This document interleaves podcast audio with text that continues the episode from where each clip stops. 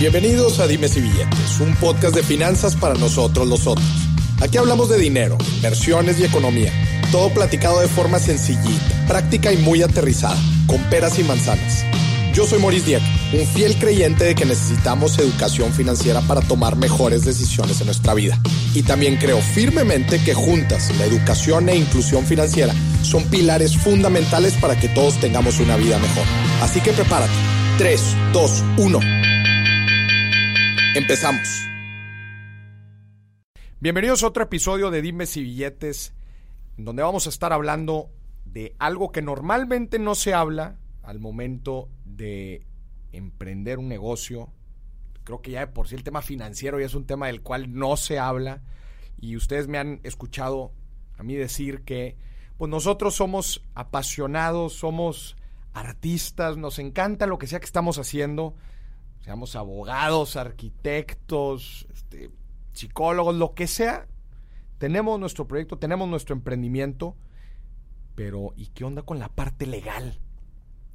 ¿Qué tengo que saber legal si yo nunca estudié leyes en la universidad? Nunca me enseñaron nada. Se escucha tan complicado cada vez que escucho a un, a un abogado. Cuando veo un contrato batallo muchísimo para entenderle. No, pues no sé si ustedes están igual de perdidos que yo, pero esa es la complejidad del mundo legal.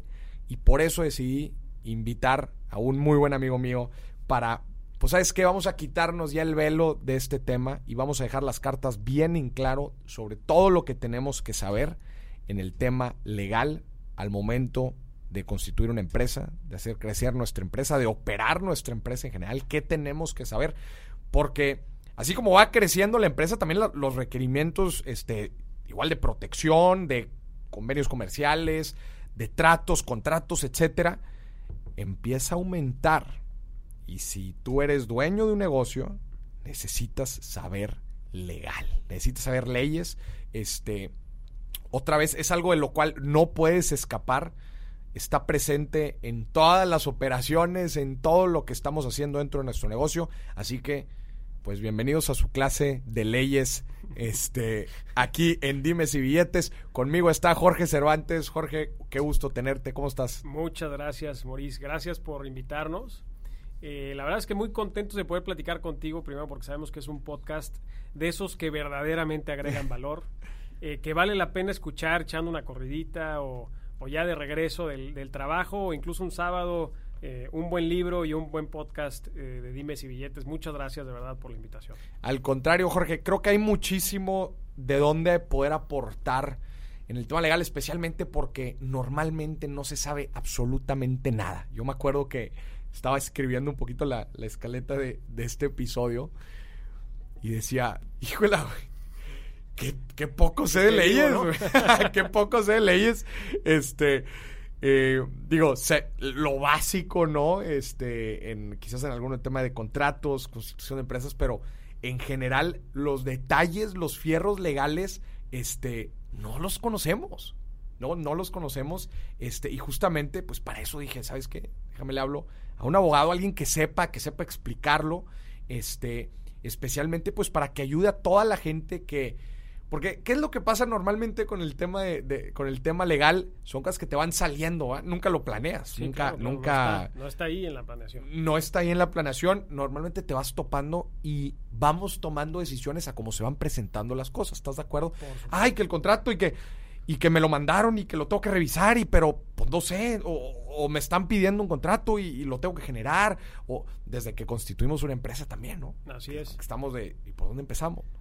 Esa es la verdad una situación que sucede eh, pues en México en casi todo el tiempo. La verdad es que, eh, y nosotros los mismos abogados lo sabemos, el propio lenguaje que utilizamos los abogados en el día a día es de por sí complejo por naturaleza. Y luego los abogados lo hacemos todavía más difícil. Entonces, pues obviamente al emprendedor, al empresario, a la persona que no está metida en este mundo jurídico, pues le da una flojera tremenda ponerse a investigar qué significa eh, jurisprudencia, ¿no? O cualquier término ahí que pudiéramos encontrar en, en nuestro día a día.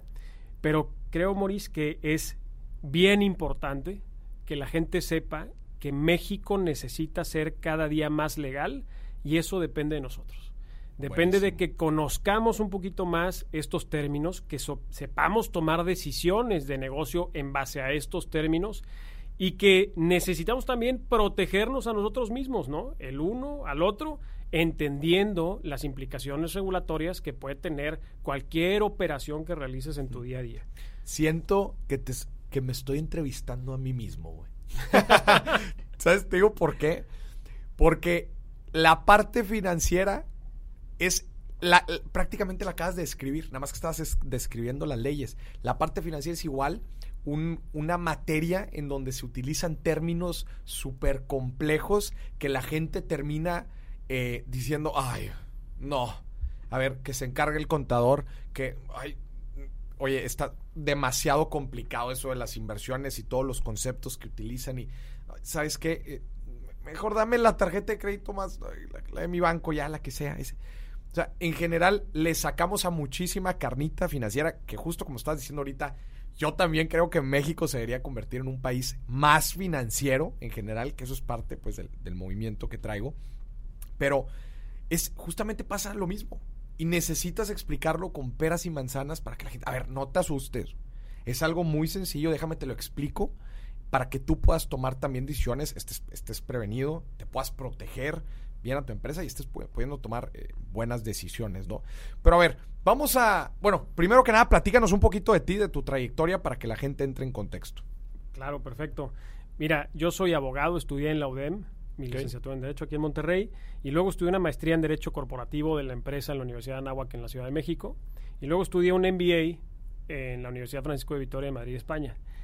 Y eso me dio, eh, digamos, esas armas para poderme preparar en el mundo corporativo, en el mundo del negocio, en el mundo de las empresas y las implicaciones que tienen las decisiones legales en los negocios, que son impresionantes y ahorita lo vamos a ir platicando. Eh, además, pues tengo mi despacho que es GRC Legal, es un despacho que se especializa en materia corporativa, mercantil, que es toda la parte de contratos y propiedad intelectual. Y tenemos además una plataforma que es de servicios legales en línea para emprendedores y microempresarios, que se llama quierocontrato.com, donde permitimos a aquellos que están iniciando recibir servicios jurídicos especializados de muy buena calidad a un mucho menor precio porque pues es en línea, ¿no? Entonces damos esa facilidad y de esa forma estamos tratando también de contribuir a este espíritu de que no dejes lo legal hasta el final. Necesitas empezar derecho desde el principio. Esa, es, esa, es, la filosofía que tenemos y gracias a Dios nos ha ido bien, ahí vamos avanzando. Se me hace una excelente iniciativa este, eh, esta parte de quiero contrato. Porque justamente un emprendedor empieza a ciegas, güey, la parte legal. Y, oye, digo, creo que lo, lo, vamos a hablar más adelante, ¿no? Pero oye, ¿y, y, cómo le hago para contratar un abogado? ¿Y contrato una firma? O, y, y, cómo evalúo? ¿Y quién es mejor? ¿Qué es lo que pasa normalmente? Pues te vas con tu amigo, ¿no? No, pues mi amigo es abogado y le pido ahí unos contratos. Y normalmente, pero, pero, pero qué buena onda eh, esta parte que traes también, pues para atender. Eh, ahorita platicamos, pues tu, tu, tu, firma atiende a empresas pues de, ya de un tamaño más importante, pero acá estás tratando de atender también al nicho de, de, emprendedores, ¿no? Que van empezando. Así es, y es parte de la propia evolución que estamos teniendo como sociedad, de la tecnología, de que tenemos que actualizarnos y pues para los abogados es lo mismo. O sea, los abogados tenemos que actualizar la forma en que prestamos los servicios, haciéndolos más accesibles, con métodos de cobro eh, más innovadores, que sean, eh, pues que permitan efectivamente a las personas contratar servicios y que tengan esa confianza de poder acercarse y preguntar. ¿no? Eh, y ahorita comentabas algo bien importante que a mí, para mí eso es lo, como que el core, el centro de, toda esta parte de lo legal es no es que te preocupes de la parte legal, la mayoría es que empezamos esos negocios y nos arrancamos y, vemos cómo, cómo, va creciendo. El problema es cuando ya estás, ya, tu negocio ya se consolidó, ya estás operando bien, ya facturas tus buenos eh, milloncitos de pesos y volteas hacia atrás y dices, ay, ¿dónde está mi contrato? No, pues no hay contratos, la gente está operando. Una mala administración de los mismos documentos. Exactamente. Y el impacto legal, efectivamente, probablemente pensamos que no es nuestra responsabilidad porque ya llegará el abogado a arreglarnos el problema. Y no, o sea, la parte legal tiene que ser una parte complementaria de todas tus decisiones operativas del negocio. Mm. Así como haces tu proyección financiera, tienes que hacer tu proyección legal. ¿Cuál es la primera vez que escucho eso? Eh, te voy a decir por qué, por qué es importante este tema. Porque si tú haces tu proyección legal, tú vas a poder tomar la mejor decisión y no la vas a tercerizar. Entonces, no va a ser la culpa del abogado que contrataste en aquella ocasión que podías pagar. Esa decisión la tomaste tú. Ahora, mi visión es cómo lograr que tú puedas tomar una buena decisión legal, una buena decisión informada. Pues teniendo acceso a personas que te puedan compartir este tipo de conocimiento. Si el abogado no logra motivarte como empresario, como emprendedor, a que tú tomes la ruta legal para la operación y protección de tu negocio, no te está haciendo bien, el jale. Punto. O sea, porque ¿de quién es el negocio? Y si no jale, ¿de quién es la culpa? Es tuya, es tu, es tu negocio, es tu, es tu emprendimiento, es tu proyecto, es tu pasión. Nosotros estamos aquí para ayudarte a consolidarlo, a proteger ese patrimonio que vas a estar construyendo y sobre todo a prepararte para que puedas ir creciendo de una forma sólida. Y hay que, esto es muy claro, eso se llama construir sobre roca, sobre sólido, y se empieza, ahora sí, desde, desde que estás planeando tu modelo de negocio, tu business plan, pues de hecho ahí hay, todos los libros hablan de, oye, a ver, eh, planeación legal y fiscal. Legal y fiscal. Este, pues hay que hacerle caso, ¿verdad? Claro. Antes, digo, ahorita platicamos de la estructura que, que, íbamos a, a, platicar en este episodio, pero me gustaría empezar por, por, como dicen, ataquemos el dolor de las personas. ¿Cuáles son los principales errores que comete eh, un emprendedor o un negocio en el tema legal? Fíjate que creo yo, con la experiencia que me han dado los años, que uno de los principales errores es preocuparnos más siempre por la parte fiscal que por el riesgo legal. Ok. Y es un, es un comportamiento natural de todas las personas que estamos empezando un negocio. ¿Qué es lo que te preocupa? El bolsillo. Pues la lana. La lana. Sí, claro. Por supuesto, pues entonces cuando nosotros tomamos decisiones, a veces se nos olvida que es un riesgo compartido en el riesgo económico o el riesgo de bolsillo, que es la parte fiscal o de impacto fiscal en el tema legal, y después la parte de responsabilidad. ¿Qué es lo que sucede? Muchas veces nos aventamos a la proyección financiera del negocio, vemos que es viable, empezamos, pero no nos dimos cuenta que era una actividad regulada. Y entonces todo lo que construí durante ciertos meses, ¡pum!, se viene abajo porque hay que esperar a que ahora si venga un abogado y te ayude a poner en orden el tema, ¿verdad? Ese es un error que se da mucho en los emprendimientos, se da mucho en los proyectos, eh, que se puede simplemente arreglar dedicándole un poco de tiempo al acceso a una mentoría con un abogado que de hecho la, mayoría de las incubadoras de negocios de, tienen ahí su servicio de y, también ya hay plataformas donde puedes contactar abogados extremadamente capacitados. Hay mucha gente que comparte contenido en, redes sociales este, y que están teniendo muy buena, eh, muy buena recepción por parte de la, de, la gente. Entonces, mecanismos hay para que puedas tomar esas buenas decisiones. Pero creo yo que no tener una buena planeación legal pensando en dos temas, fiscal y responsabilidad, puede ser un, un error para ti. Un error importante. Segundo, los acuerdos se deben de tomar por escrito. Hmm. Y muchas veces confiamos en el socio, confiamos en el compadre, confiamos en el proveedor. Casi no pasa eso, ¿no? Yo, tengo una visión, la verdad es que creo que muy... Eh, luego la gente me dice, oye Jorge, no seas tan fatalista. No, no, pero yo tengo que ser fatalista porque es mi chamba, ¿verdad? Tienes que evaluar todos los riesgos, claro. Exacto. Y, y, y la verdad es que cuando llega la lana, la amistad se acaba. Eso es, eso es una o cuando falta la lana. Y también. Cuando falta la lana, la amistad Exactamente. ¿De quién es la culpa? imagínate, vamos a poner un escenario muy real. Eh, ahora con la pandemia empezamos un negocio de delivery o algo de comercio electrónico que está como muy en auge. Está en boom, nos está yendo a toda. Está toda madre. Y, y ah, bueno, empezamos ese negocio, nos empieza a ir muy bien me están depositando a mí por medio de la plataforma de Conecta, Moneypool o cualquiera de esas que existen en la plataforma de pagos, que hay muchas, este, y de repente nos empieza a ir muy bien y yo me empiezo a hacer menso con mi socio. Y, oye mi parte, y oye no los gastos, y oye que el otro, y, llegamos a un pleito porque ya el negocio, ya no, ya no, no me estoy dejando de ganar mil pesos, estoy dejando de ganar probablemente los 50, los 100, los 150 mil pesos de operaciones mensuales del negocio y ahí es donde ya empieza a mermar un poquito la relación. Ahora, empiezan esos problemas y cómo nos ponemos de acuerdo. Claro. Es que si hubiéramos dejado las cosas por escrito desde el principio, esto no hubiera pasado. Y es típico, típico, típico que atendemos este tipo de situaciones ya cuando llegó el problema. No, no la previsión. Eh, que, que es justo lo que está diciendo. Y me, me, en verdad me está encantando tanto este episodio porque la parte legal, como la estamos hablando, es lo mismo en las finanzas. Queremos arreglar nuestra lana, queremos arreglar nuestras deudas, queremos arreglar una, un, un bachezote en el que nos metimos, pero pues ya ahí. Sí, sí, sí. Oye, pero hay mucho jale que pudiste haber hecho desde antes. Pero no, pues hasta ahí. Y fíjate que es algo, es algo como muy natural. Yo la verdad es que cua- lo he reflexionado muchas veces porque sí es un tema de, de, de- de echar, la- de echar a andar la, la cabeza como abogado y decir, oye, ¿qué puedo aportar yo diferente para que esto funcione mejor? Y la verdad es que es un tema cultural. Yo te he escuchado también de- de- decirlo muchas veces que nos hace falta entender que no es tan complicado como pensamos que es. Mm. Eh, solamente se trata de tener voluntad, de querer aprenderlo, de verle el interés y la utilidad que tiene para mi vida y ahora Claro. sí voy a, poner a ponerme a tomar decisiones en ese sentido. Y también, eh, o sea, la forma en que se comunica. También porque hay, pues yo, yo podría haber dicho, oye, pues nadie le interesa en las finanzas o toda la gente tiene miedo de invertir su lana en donde sea porque creen que es complicado.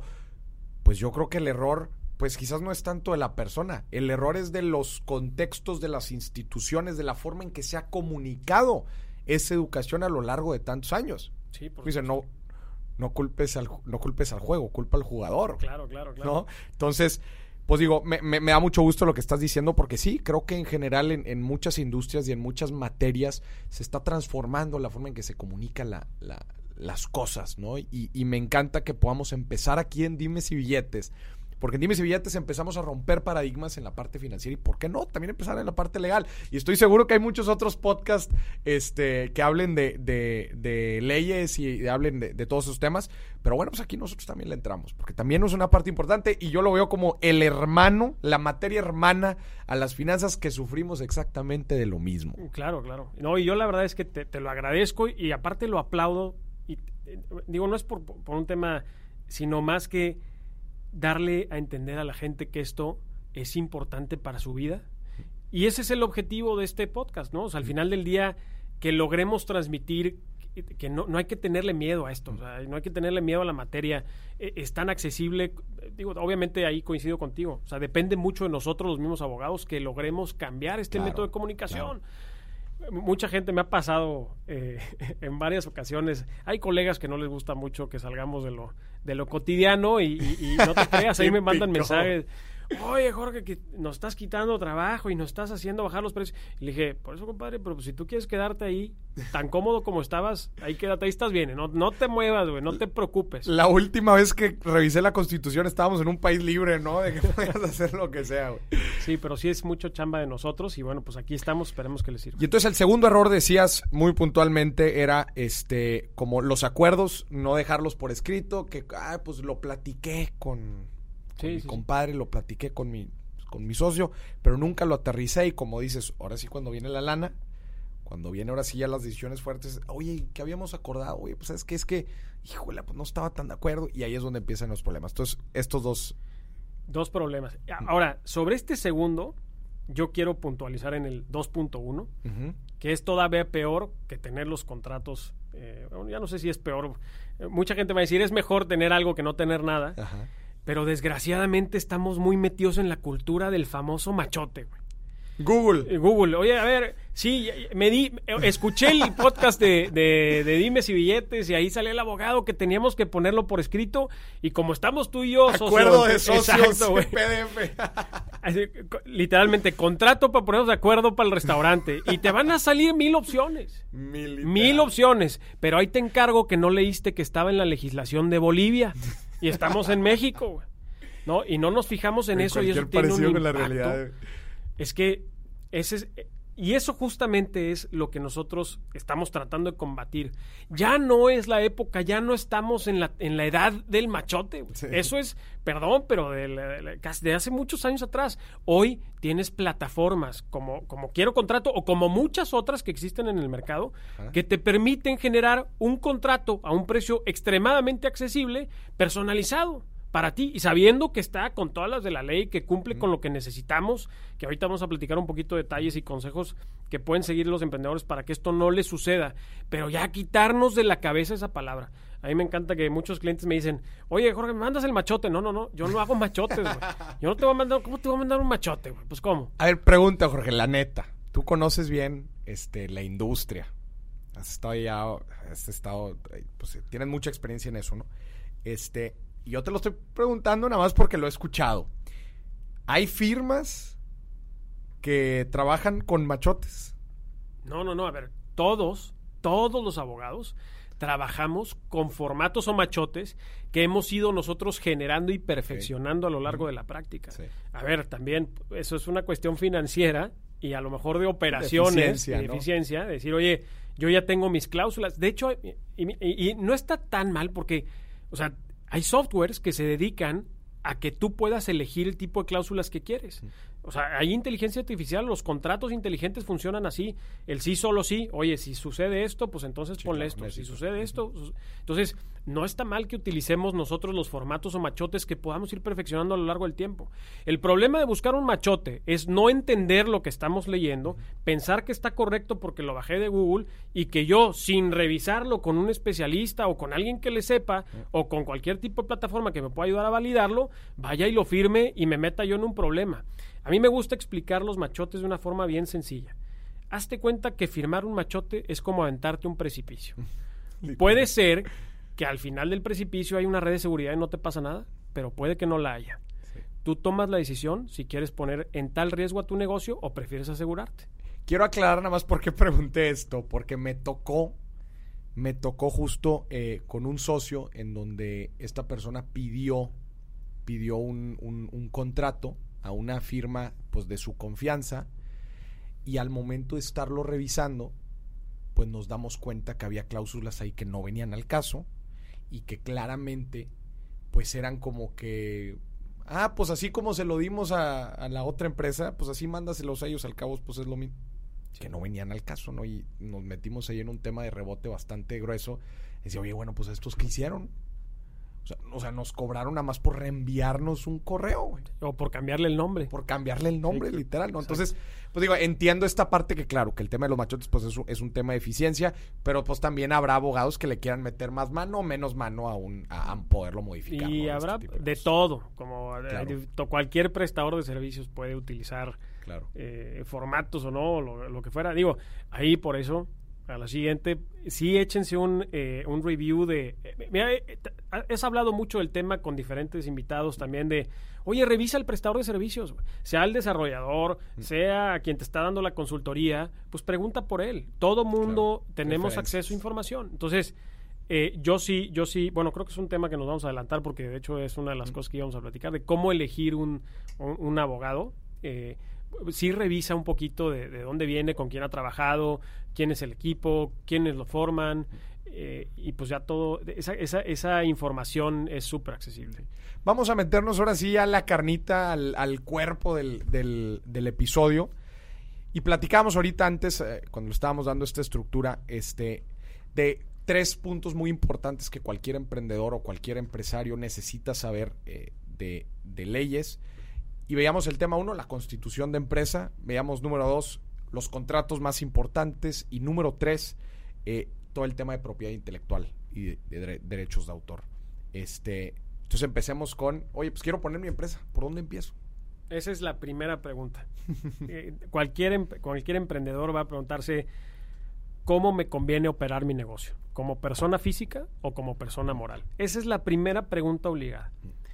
Y una vez definido esto, si eliges el régimen de persona moral, cuál es el tipo de sociedad de todas las que existen que más le conviene a mi negocio. Todos nos hacemos estas dos preguntas y voy a explicar muy brevemente o sea, cómo poderlas ir respondiendo. La primera pregunta es cómo me conviene operar persona física o persona moral. Hay ciertos indicadores clave.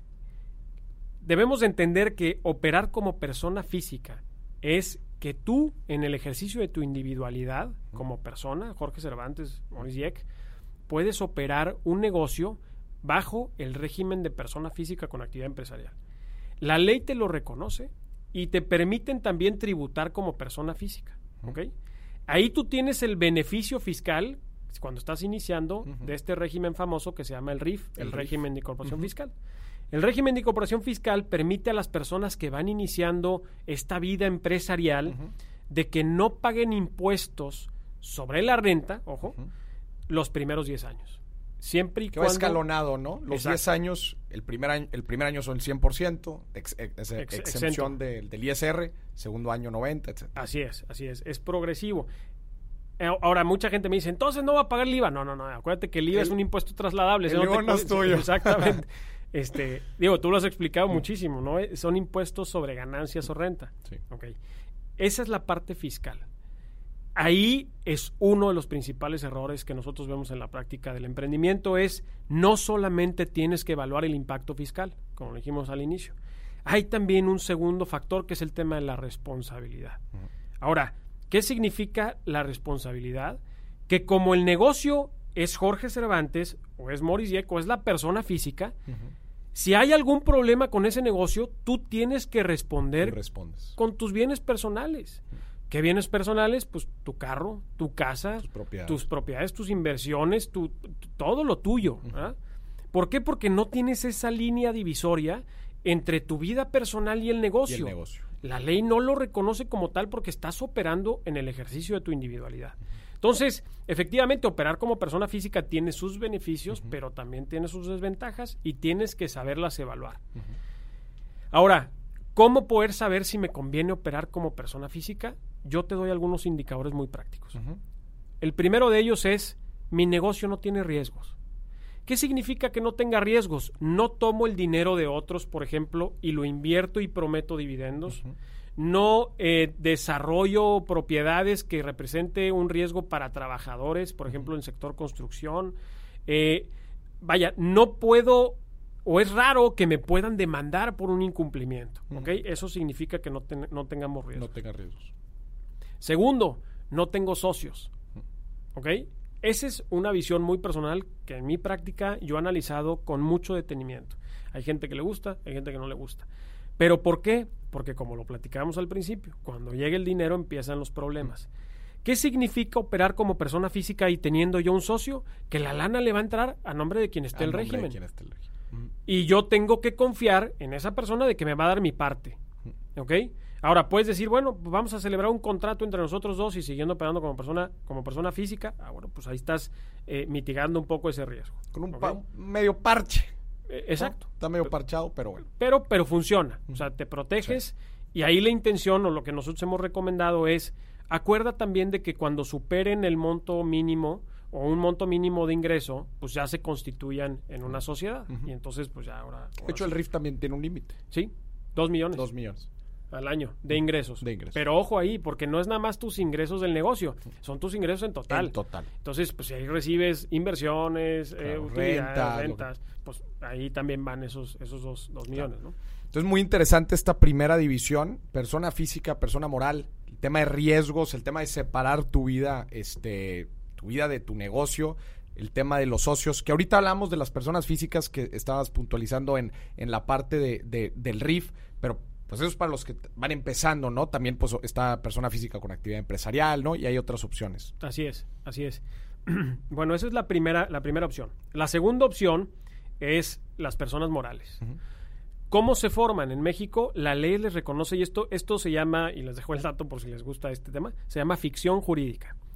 Hazte cuenta que aunque no los vemos físicamente, la ley re- le reconoce que están aquí sentados. Entonces imagínate que aquí está, eh, no sé, quiero contrato SADCB. Ajá. Y la ley reconoce que esa persona moral está sentada al lado de nosotros y que tiene personalidad jurídica y patrimonio propios.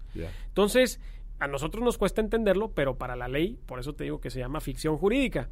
Y es muy interesante, ¿por qué? Porque entonces dos personas físicas, ahorita ya hubo una reforma que te voy a platicar de la SAS, que ya nada más permite que sea unipersonal, o sea que nada más puedes constituir una empresa con un socio. Con un socio. Pero en la gran mayoría, a excepción de esa, todas las demás requieren que sean dos o más personas las que las constituyen. Y hazte cuenta que la ley les otorga estas cualidades. ¿Qué significa que tengan estas cualidades? Que el patrimonio personal de los socios o quienes formamos esa empresa está dividido. Está dividido. Entonces, yo ya no respondo con mi carro, con mi casa, con mis cuentas. Responde la empresa, porque la empresa es un Se ente creó separado. este ente separado, ¿no? Así Entre dos personas. Entonces, oye, que hay un incumplimiento, hay un riesgo. Pues él tiene que liquidar y la empresa es la que tiene que responder. Y hasta ahí se queda la responsabilidad. Existe una línea divisoria que se llama en la práctica jurídica velo corporativo.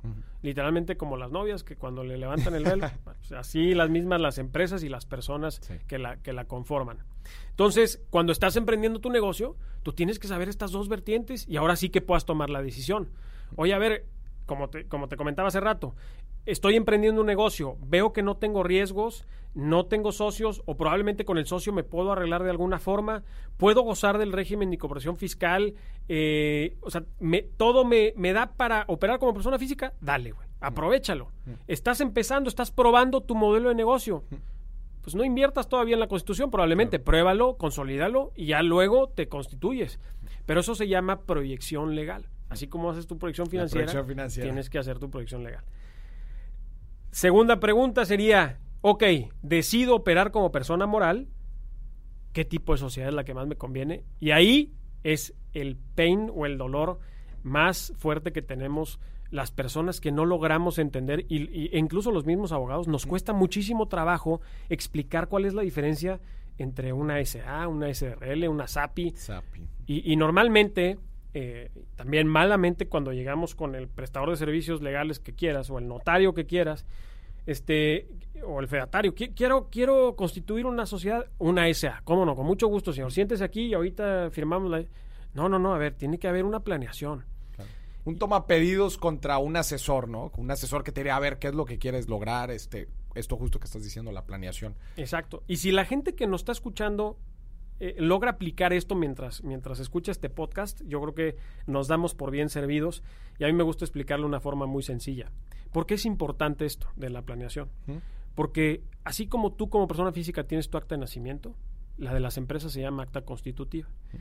Y si tú te casas y cambias tu régimen civil o tu estado civil, vas y lo registras, ¿estás de acuerdo? Pues, a tu acta de matrimonio, etcétera cualquier modificación de las personas morales también tiene que hacerse pública. Mm. Y esto se llama acta de asamblea mm. que modifica la estructura y se, se, inscribe también en el registro público de comercio. Entonces, ¿por qué es importante esto? Porque las empresas cuando nacen, pues también hay que avisarle al mundo, o a, México en este caso, para que la ley lo reconozca, esto quiere decir que tenga efectos ante terceros, eh, que existe esta empresa, que estas son las reglas, que estas son las condiciones en las cuales va a operar. Entonces, cómo poder explicar las diferencias entre las sociedades. Muy sencillo. Dos grandes familias, sociedades de capitales y sociedades de personas. Y aquí tú me puedes ayudar más, Maurice. Chécate esto. Cuando tú tienes una sociedad de capitales, a ti lo que te importa es la lana, es la inversión. ¿Qué negocios necesitan de dinero para poder eh, eficientizar sus procesos y disminuir sus costos. Los que venden productos principalmente. Oye, a ver, si necesito capital es porque necesito comprar maquinaria que me ayude a bajar mis costos. materia prima. Exacto. Entonces, si yo necesito capital, pues me voy por una sociedad de capitales. ¿Cuáles son las sociedades de capitales? Las que tienen su capital dividido en acciones. SA, SAPI y SAS. Acuérdense de las AS. Acciones, AS. SA, SAPI y SAS. Y la otra gran familia son las sociedades de personas. Y en esas nos importan las cualidades de nuestros socios. Okay. ¿Cuáles son esas? Las de que prestan servicios. Oye, Mauricio, yo, tengo un despacho legal y tú le sabes a las finanzas. Vamos a hacer una empresa, ¿te parece? Me interesan tus cualidades. Una empresa familiar, por ejemplo, hasta 50 socios. No queremos que se meta un accionista, que un fulano que quién sabe que compró un título de acción. Yo no sé quiénes son mis... Yo quiero controlar quiénes van a ser mis socios pues me interesan las cualidades de la gente que me va a aportar. ¿Cuáles sociedades están dentro de esta familia de, personas? La SDRL y la SC. A mí me gusta hablar de estas cinco sociedades porque aunque hay muchas más en mm. México, estas son las más utilizadas en la práctica. Ya. Entonces, recapitulando para que le sirva a la gente que nos escucha, dos familias en las sociedades, capitales y personas las que necesitas lana para eficientizar tus costos, bajar eh, meter inversión para mejorar tus procesos, operaciones, etcétera. Sociedades que tienen su capital dividido en acciones y son SA, SAPI y SAS. Si me interesan más las cualidades de mis socios, eh, el capital está dividido en partes sociales, que quiere decir que no las pueden comprar y vender con facilidad. Eh, comprar y vender con facilidad. Exactamente. Entonces, SDRL y SC. Ya, güey, lo explicaste chingón. Creo que es la primera vez que alguien me lo explica de forma tan sencilla. Eso, güey. No manches, te felicito. Muchas gracias. Creo que definitivamente a la gente que nos está escuchando le debe haber quedado bien, bien claro, güey. Inversionista, en un minuto volvemos con el episodio de Dimes y Billetes. ¿Te gustaría seguir aprendiendo día a día a tomar mejores decisiones con tu dinero? Hacer mejores inversiones o quizás emprender y desarrollar un negocio. Esto te interesa.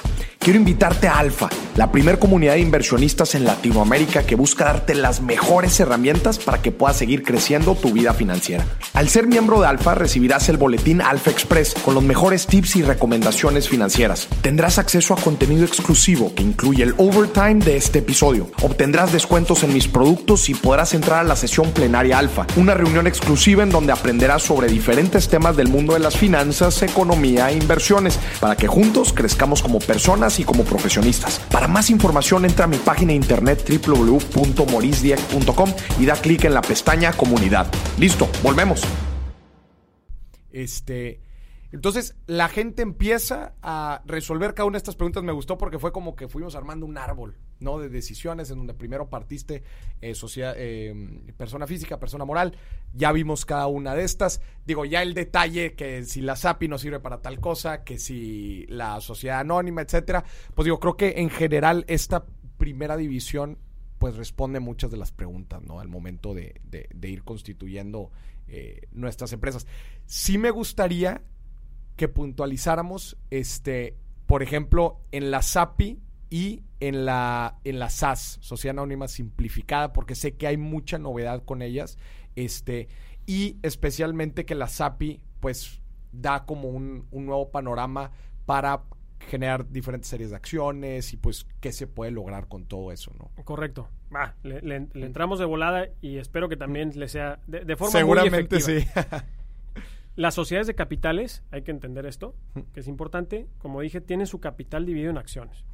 ¿Qué significa que sean acciones? Que son títulos. Son títulos que se pueden comprar y vender. Correcto. Entonces, yo puedo endosar acciones, un día tiene un valor, el día de mañana pues subieron de valor y esa es la apuesta financiera de muchas personas que les gusta el tema de las acciones. Bueno, ¿cómo funcionan estas? La SA, por ejemplo, es como la mamá de los pollitos, es la sociedad anónima, que es la más regulada de todas. Está regulada en la Ley General de Sociedades Mercantiles.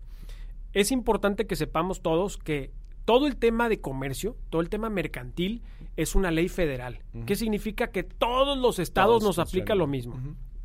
Entonces, ¿Por qué es esto importante? Porque la ley me tiene que dar la certeza de que si yo me voy a Nayarit, me van a respetar las mismas reglas. Y que si me voy a Yucatán son las mismas reglas. Y que si me voy a Nuevo, y que estoy en Nuevo León y me voy al DF, a la Ciudad de México, pues es lo mismo. Entonces, ok, tenemos las sociedades de capitales que tienen su, eh, su capital social dividido en acciones. Ahora, esta SA, como te dije, es la más regulada y de ahí nace también la posibilidad de que en la ley de mercado de valores eh, aparezca la Sociedad Anónima Promotora de Inversión, o SAPI. ¿Ok? Y luego, en el 2016, sale una nueva sociedad, que es la Sociedad por Acciones Simplificada, que es la SAS, la famosa. Ahora, ¿cuál es la diferencia entre una SA, una SAPI y una SAS? Primero es dónde está regulada. Okay. La ley del mercado de valores es otra regulación específica sobre el tema que tenga que ver con cuestiones mucho más financieras, mucho más de... Eh, ahí se entiende que en este tipo de sociedades va a haber un constante movimiento de capital. De capital, correcto. Entonces, cuando yo elijo una SAPI, es porque tengo previsto en mi modelo de negocios que necesito levantar capital de forma constante. ¿Y cuál es el beneficio que me otorga la SAPI? Que no tengo que estar modificando mi contrato social, mi, digamos, mis estatutos, como la... El acta de nacimiento. Exactamente, no la tenemos que estar haciendo de forma constante, sino que nos permite que se hagan levantamientos de capital y pum, los metemos todos en metemos una. Todos. ¿Ok? Primera de las características. Segunda de las características súper importantes de la SAPI es se protegen los derechos de las minorías. Y por eso les gusta mucho a los inversionistas que los proyectos donde invierten sean SAPIs. Eh, a mí me gusta explicarlo que, así literal que la SAPI es como la chava guapa del salón o el chavo guapo del salón. Todo mundo le gusta. Mm. Está muy guapa, pero no sabes si te quieres casar con ella. Entonces es importante que la conozcas a fondo. Ahora, ¿Por qué es la chava guapa el salón? Porque imagínate que a ti lo que te interesa, Maurice, pues es proteger tu lana. Si le vas a invertir en un proyecto donde hay una SAPI, tú sabes que si tú tienes el 10% de las acciones, inmediatamente tienes un asiento en el Un Consejo de Administración. ¿Qué beneficios te da eso? Que te puedes meter a las entrañas de la toma de decisiones Claro. de las empresas. Acuérdate que existen tres grandes órganos en las sociedades, que es los dueños, que es la asamblea de accionistas, y dos pequeños, no pequeños, dos órganos, que uno es de administración y otro es uno de vigilancia. ¿ok? Cuando tú tienes ese 10% como socio, como dueño de la empresa, inmediatamente te metes a la administración. Entonces ya te van a tener que presentar presupuestos, Presentar, aprobarlos, a ver qué, de qué manera vamos a Formas parte ya del Consejo de Administración, que eso da mucho para la operación. Exactamente. Entonces, la regla es 10% asiento en el consejo. Puede ser individual o puedes juntarte a otros 5 o 6 inversionistas y entre todos el 10 nombramos a uno. Ponen a uno. ya. Exactamente, es un representante en común. Que en la sociedad anónima tradicional es el vein- vein- 25. 25%. 25, correcto. Entonces, esto es algo de mucho beneficio. Yo sé que en un proyecto donde voy a invertir mi lana, está bien cañón que me den más del 10, eh, 12%, está, está bien, eso es- creo que es una buena cantidad de capital.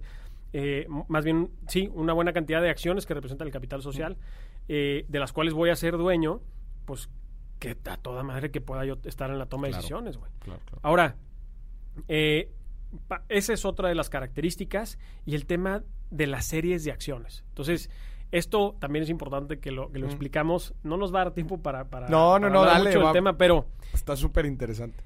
diferentes series de acciones, ¿qué significa? Hay acciones fundadoras, serie A, serie B, serie C, serie D, serie E, hasta la serie que tú quieras.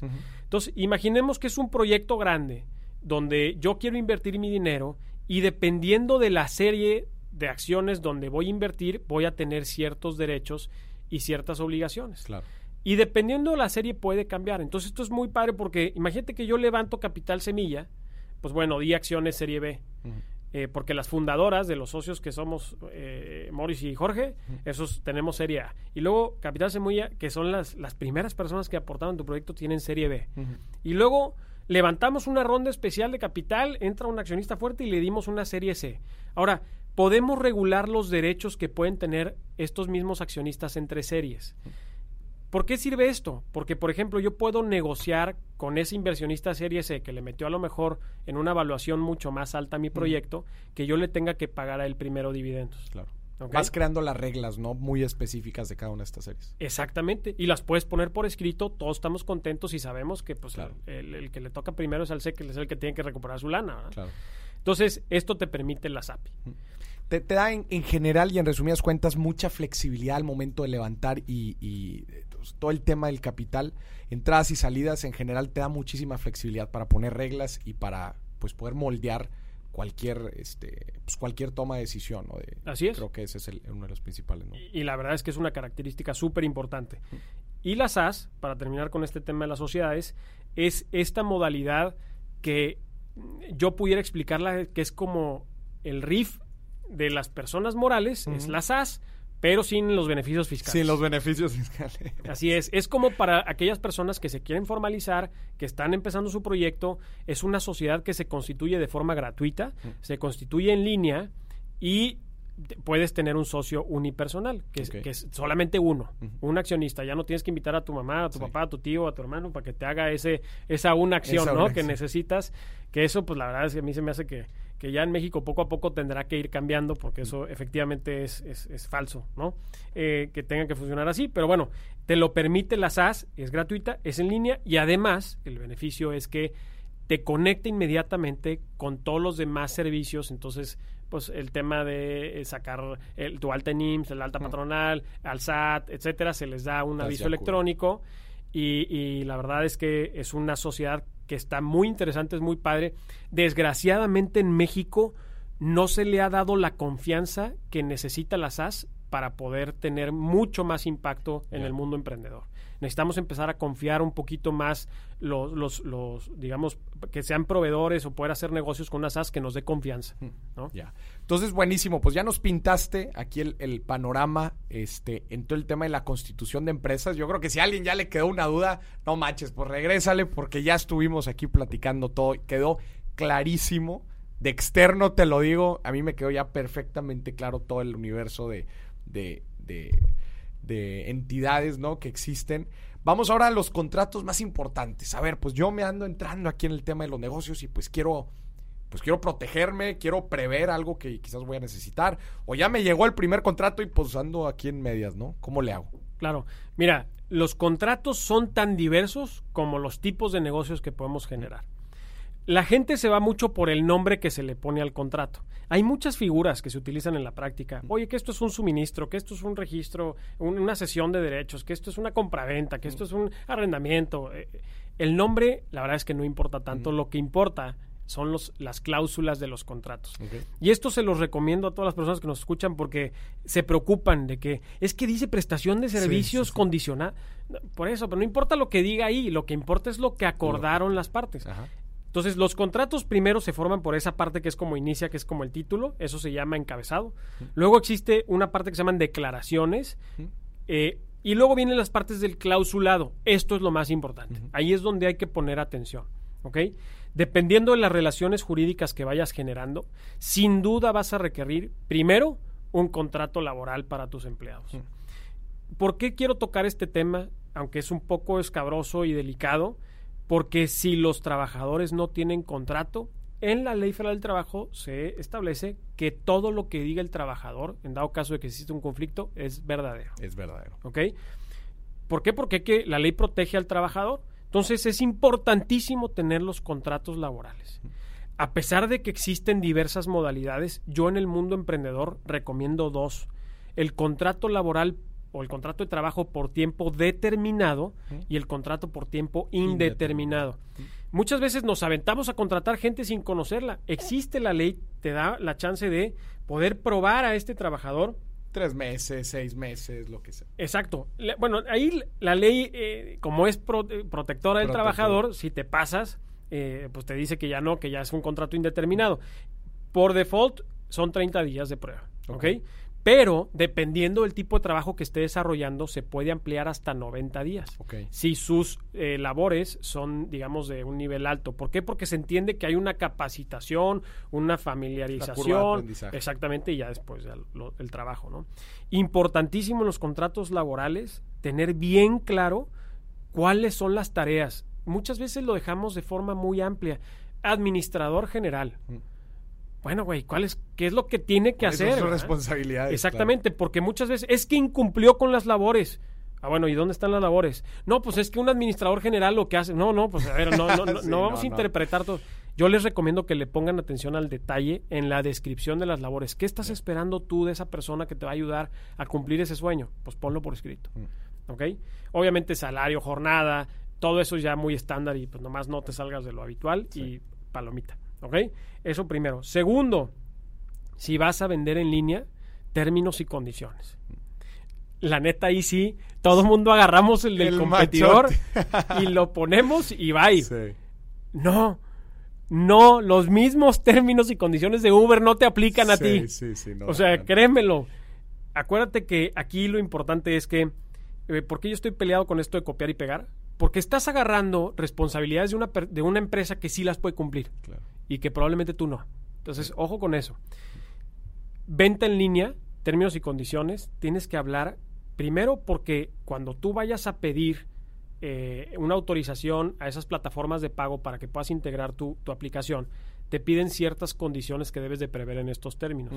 Por ejemplo, eh, hay una política que te dice que si una persona compra en una plataforma de pagos y reclama el pago al banco, eh, la plataforma de pagos no pregunta, te retiene la lana y le paga su lana a, la otra persona. Tienes que eh, poder prever esto en tus términos y condiciones porque si no te los van a regresar. Claro. Y si te los regresan y ahí sí le metes mano, probablemente les metas mano de forma incorrecta y te vayas a comprometer algo que te pueda traer algún perjuicio. Entonces, es bien importante definir que cuando yo estoy vendiendo productos en línea, tengo que entender que las personas que van a entrar tienen que seguir ciertas reglas para poder usar mi plataforma. Y yo se los tengo que explicar de forma detallada. Y además, ¿qué va a pasar con mi producto? Muchas veces no prevemos eso, pero oye, ¿dónde está tu política de garantías? Si no, se va a la práctica común y pues la Ley Federal de Protección al Consumidor también siempre va a proteger a, ese consumidor. Y si tú no tenías bien claras tus políticas de garantías, pues probablemente te pueda representar un riesgo importante para tu negocio. Ya. Si estás en ese sector en línea, aviso de privacidad. A ver, este es un tema importantísimo, obligado. obligado para todas las personas que reciben o que de alguna manera captan datos personales de, de usuarios, ¿ok? Esta captación de datos personales de usuarios se puede dar por distintos medios. Oye, una persona solicita informes sobre mis productos, estás recabando un Estás dato recabando personal. datos, claro. ¿Por qué? Porque con que te pongan el nombre, con eso listo. ¿eh?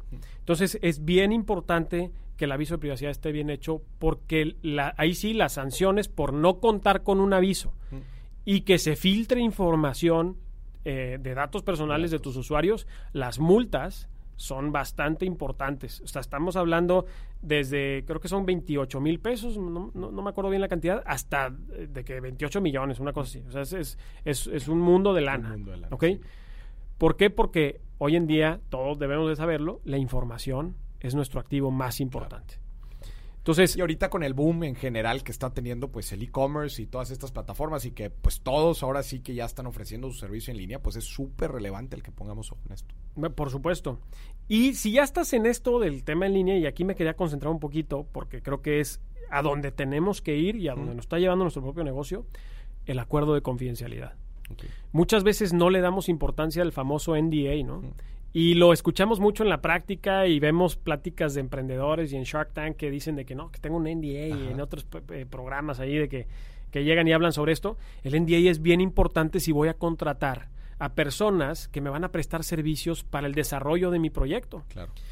Y ahora tener información sensible. Claro, no, va, es que pues estás dándole el modelo de negocio entero a un programador que, pues, ¿qué Pero- onda? Pero a ver, Jorge, pregunta sincera. Yo estoy sacando aquí también, a- haciéndole al abogado del diablo. Al abogado échale, del échale, diablo. échale. A mí me dicen que el NDA en México no funciona. ¿Se- se- ¿Será cierto? Ah, Que, sí, no, que no jala. en se general. pelea un poco con la libertad eh, de trabajo que existe en nuestra constitución. Ok. Pero déjame decirte algo. Con un NDA al menos tienes la posibilidad. Y, el- y este mundo es así, al menos tener la posibilidad. Yo lo que le digo a mis clientes es, yo puedo hacerte el contrato más fregón del mundo, pero eso no, no, me- no impide o no te va a proteger de que la otra persona te incumpla. ¿eh? Pero lo que sí es que te doy una posibilidad de ganar y una posibilidad de pelear lo que te corresponde. Entonces, efectivamente en México se dice que no jala, pero la tendencia es que sí tiene que jalar. ¿Cuál es el principio? Sí impera la voluntad de las partes, Mauricio. Mucha gente dice, no, es que la libertad de trabajo, pero tu voluntad fue obligarte en este sentido. Y entonces, probablemente ese no compete que pudiera que pudiera venir dentro de ese, de ese que siempre va acompañado, ¿no? Sí, NDA claro. y no compete, que es esto de, de- de que no te puedas dedicar a eso, este, o que No puedes abrir un negocio similar o... exactamente, pues va relacionado también a que tú manifestaste tu voluntad, tú te, tú te preparaste para ello y sabías lo que tienes que hacer, lo firmaste, y yo creo que es ejecutable, eh, pues digo, al menos te da la posibilidad, como yo lo digo. Y segundo, en el tema de confidencialidad, no es solamente la elaboración del documento. Porque eso sí, ahí sí te puedes encontrar mil formatos Sí, y mil machotes sí, sí. muy buenos y muy bien hechos. Pero si realmente quieres ejecutarlo, tienes que irte a lo que establece la ley de propiedad industrial.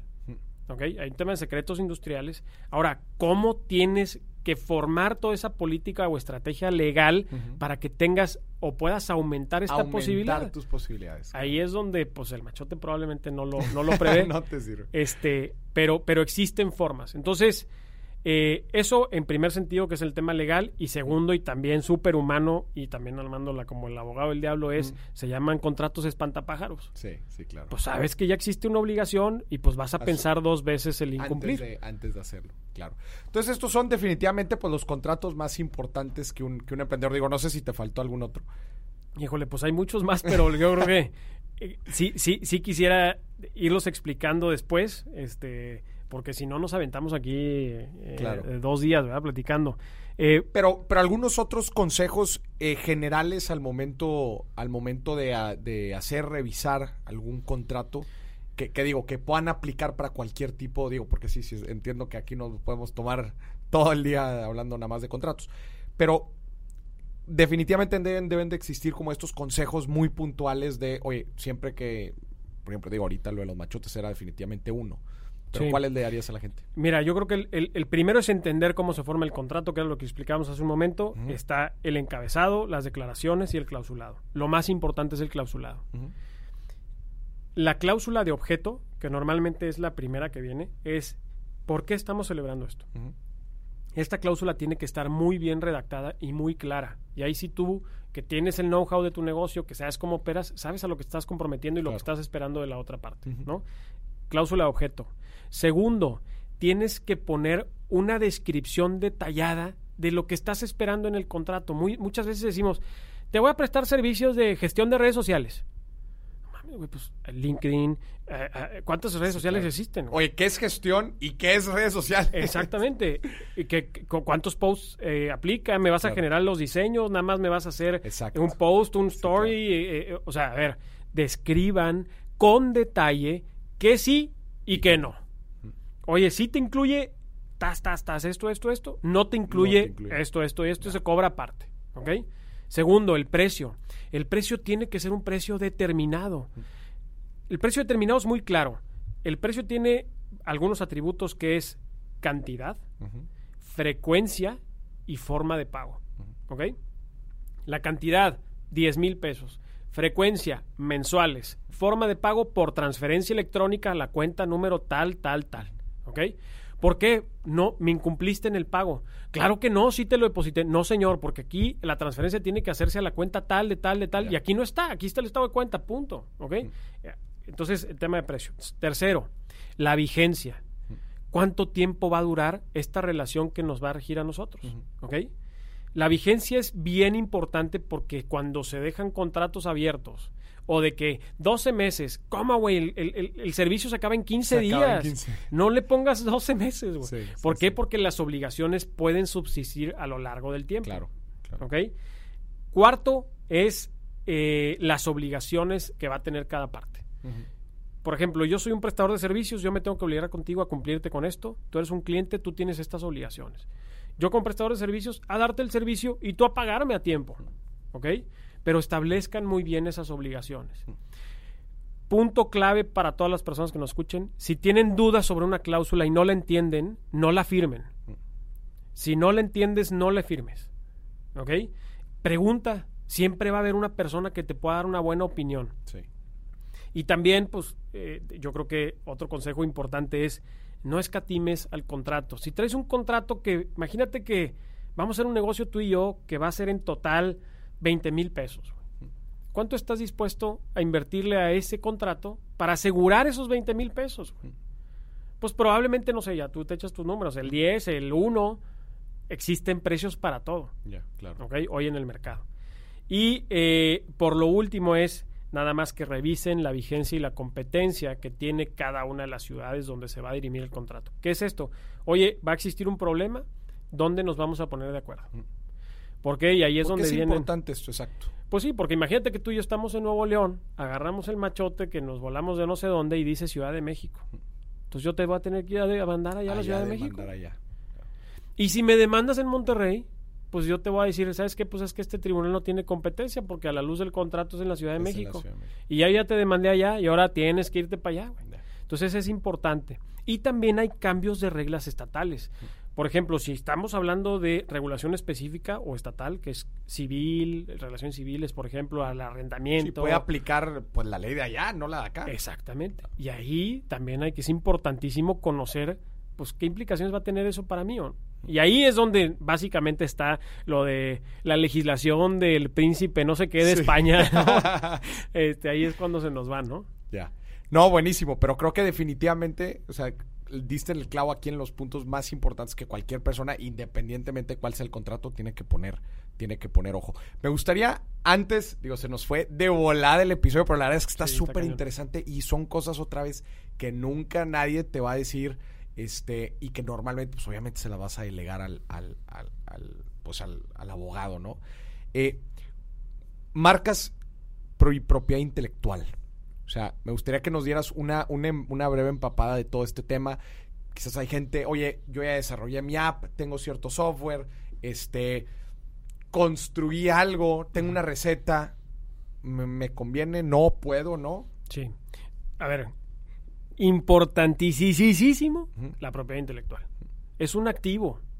Es un activo intangible. Digo, y tú como financiero sabes el valor que puede tener un activo de ese tipo. Aquí, aquí existen dos, igual, dos grandes familias, es propiedad intelectual y propiedad industrial. No es lo mismo.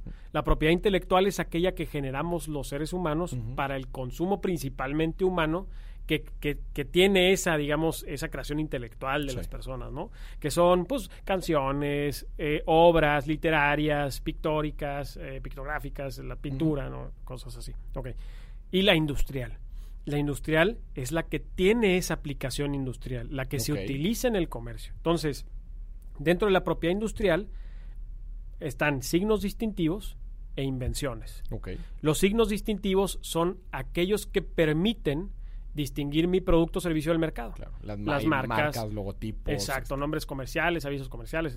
Y las invenciones, que son aquellas que me permiten mejorar algún proceso, producto dentro de la industria. ¿Ok? Que son las patentes, los modelos de utilidad, diseños y dibujos industriales, etcétera, ¿no? Entonces, entendiendo estas dos grandes familias, la verdad es que la gente que tiene invenciones es un tema muy específico y estoy seguro que ya le saben al tema, pero la gran mayoría de nosotros debemos de concentrarnos en el tema de las marcas. Marcas. Signos distintivos. Es lo más importante que tienes. O sea, tu nombre, tu reputación, la que ya generaste.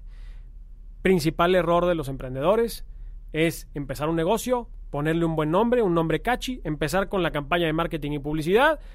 Ay, güey, ya me negaron la marca en el INPI ya había una similar. Ya había una similar. Puta, echa para atrás todo lo que ya, ya había comprado el dominio, ya tenía todo.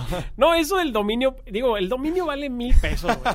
O sea, la inversión, la lana que le metiste en el logo, en el diseño de las cajas de tu restaurante.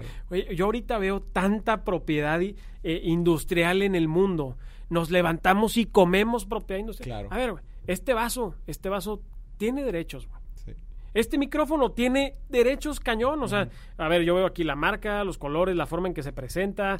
Eh, probablemente adentro tiene una invención o algo, algún modelo de utilidad.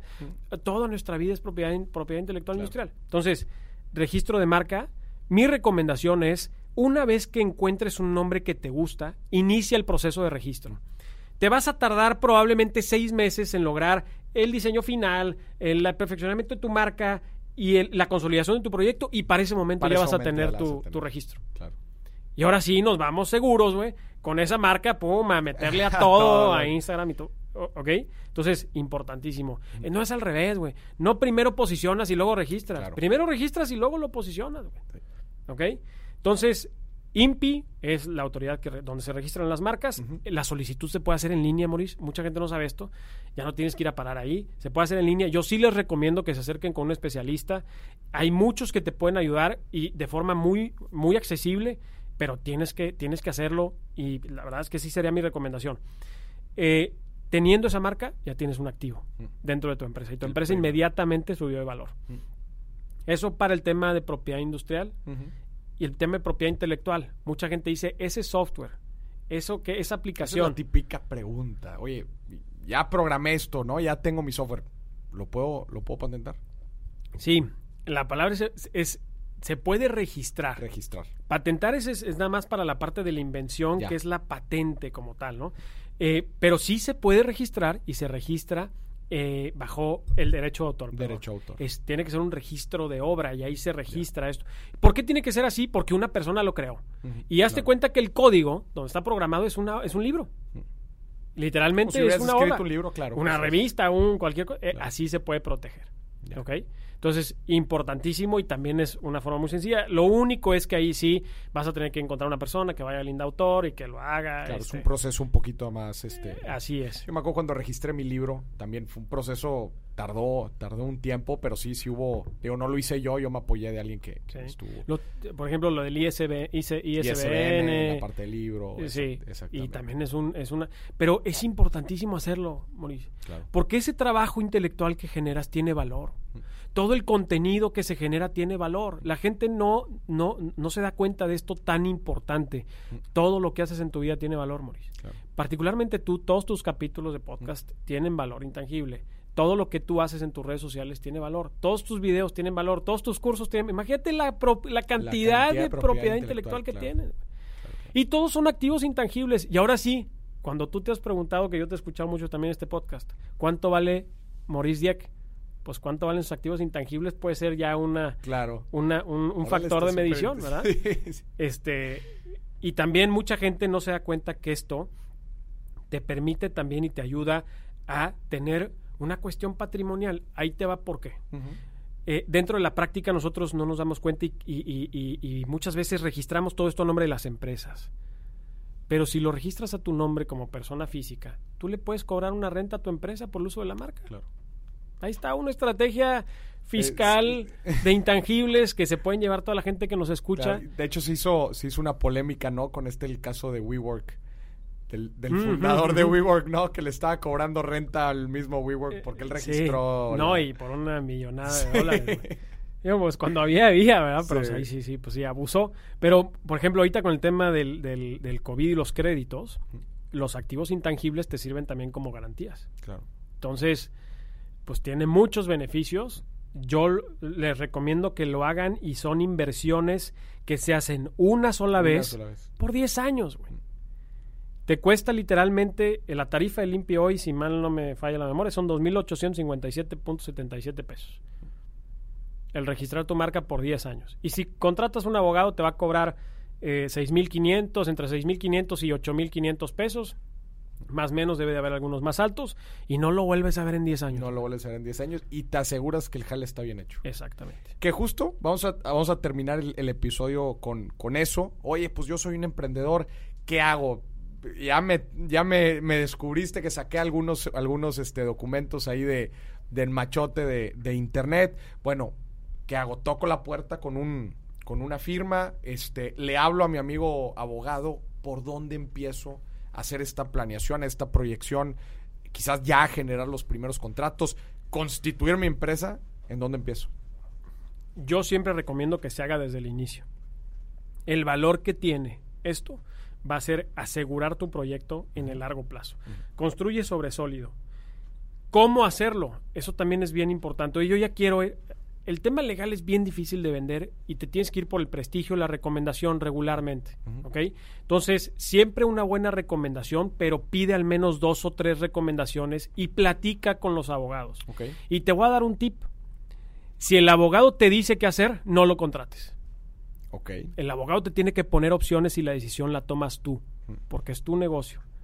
Si yo te planteo que tienes que hacer esto, pues a ver, pues ¿por qué tengo que hacerlo? Hacerlo? Tú tienes que saber tomar esa decisión. Este es el momento, creo, donde ya nos toca a nuestra generación tomar decisiones. Y la verdad es que antes, en el tema legal, la decisión lo tomaban los abogados y los empresarios ni siquiera se enteraban. enteraban. Hoy ya no, ¿eh?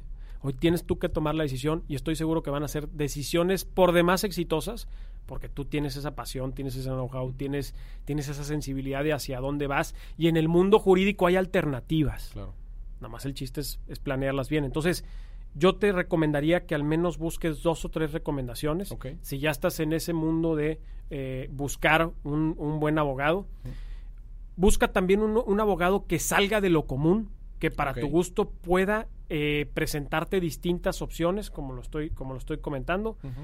Eh, y si ya, si estás empezando y buscas algo que no te cobren, ah, y, y- y tercero, buena recomendación, exígele a tus abogados que te pongan un piso y un techo. Financieramente, eh, sabes que cuando te hacen un tabula, una tabulación de que, oye, te cobro 100 dólares o 150 dólares la hora, ah, cabrón, pues, ¿y cuánto te va a tomar? ¿Y cuánto? ¿5, 6, 7, Claro. 24? O sea, ¿cómo me vas a cobrar?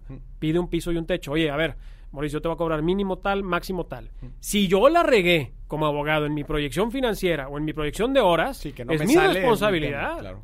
No tiene que cargarle el cliente, a menos de que haya salido algo ahí que, que- que sea una cuestión de responsabilidad de- de- de- del cliente. Y si estás empezando tu proyecto, busca alternativas que hoy existen muchas en línea. Quierocontrato.com es una de ellas.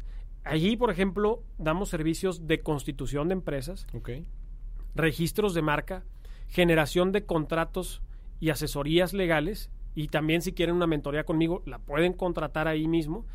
Todos los servicios son personalizados. No es una máquina que te genera un documento. Sí, todo el proceso se hace ahí.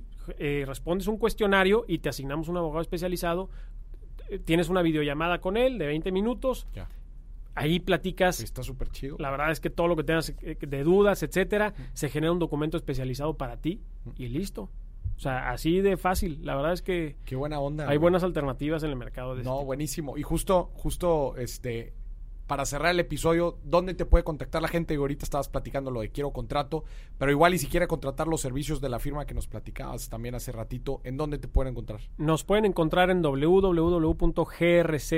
www.grclegal.mx, G de gato R de Raúl C de casa legal.mx. Y además, yo comparto contenido legal. eh, nos hemos en visto por redes ahí, sociales, sí, sí. ahí en redes sociales. eh, en Instagram me encuentran como arroba Jorge Cervantes MX y en Facebook también como Jorge Cervantes MX. Y todo esto que platicamos aquí, ahí está ya publicado está en videitos publicado. explicativos. Espero que de verdad les sirva porque ya es momento, Maurice. México tiene que ser un México más legal y Qué está en fregón, nosotros. güey. Y, y nada más para, para no dejar, y la, la plataforma esta en donde, en donde nos dice Jorge para, para emprendedores que quieren servicio virtual, se llama quierocontrato.com. Así es. Quierocontrato.com. Oye, pues me, me dio mucho gusto. Prácticamente entrevisté al Moris legal, abogado. Me dio mucho gusto porque justo nos diste un panorama completo, este, con peritas y manzanas. Y otra vez, si quieren profundizar en estos temas, síganlo en redes sociales, arroba Jorge Cervantes MX, ¿verdad? Así es. Arroba Jorge Cervantes. Muchas gracias, Maurice, por la invitación. No, de verdad, un muchísimas honor, ¿eh? gracias a ti.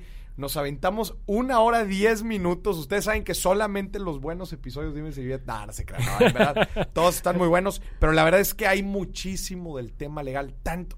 No manches, pudimos ver profundizado en contratos, pudimos ver profundizado en el tema de propiedad intelectual, pudimos ver profundizado, pero creo que definitivamente esto, es- esta es una, primer- una muy buena primer pasada para que toda la gente se empiece a empapar un poquito de todo el tema legal y juntos podamos construir un México más legal. Jorge, Así muchísimas es. gracias por No, hombre, gracias a ustedes y encantado, ¿eh? De verdad. Y a ustedes que nos estuvieron escuchando, gracias por estar aquí en Dimes y Billetes. Nos vemos a la próxima.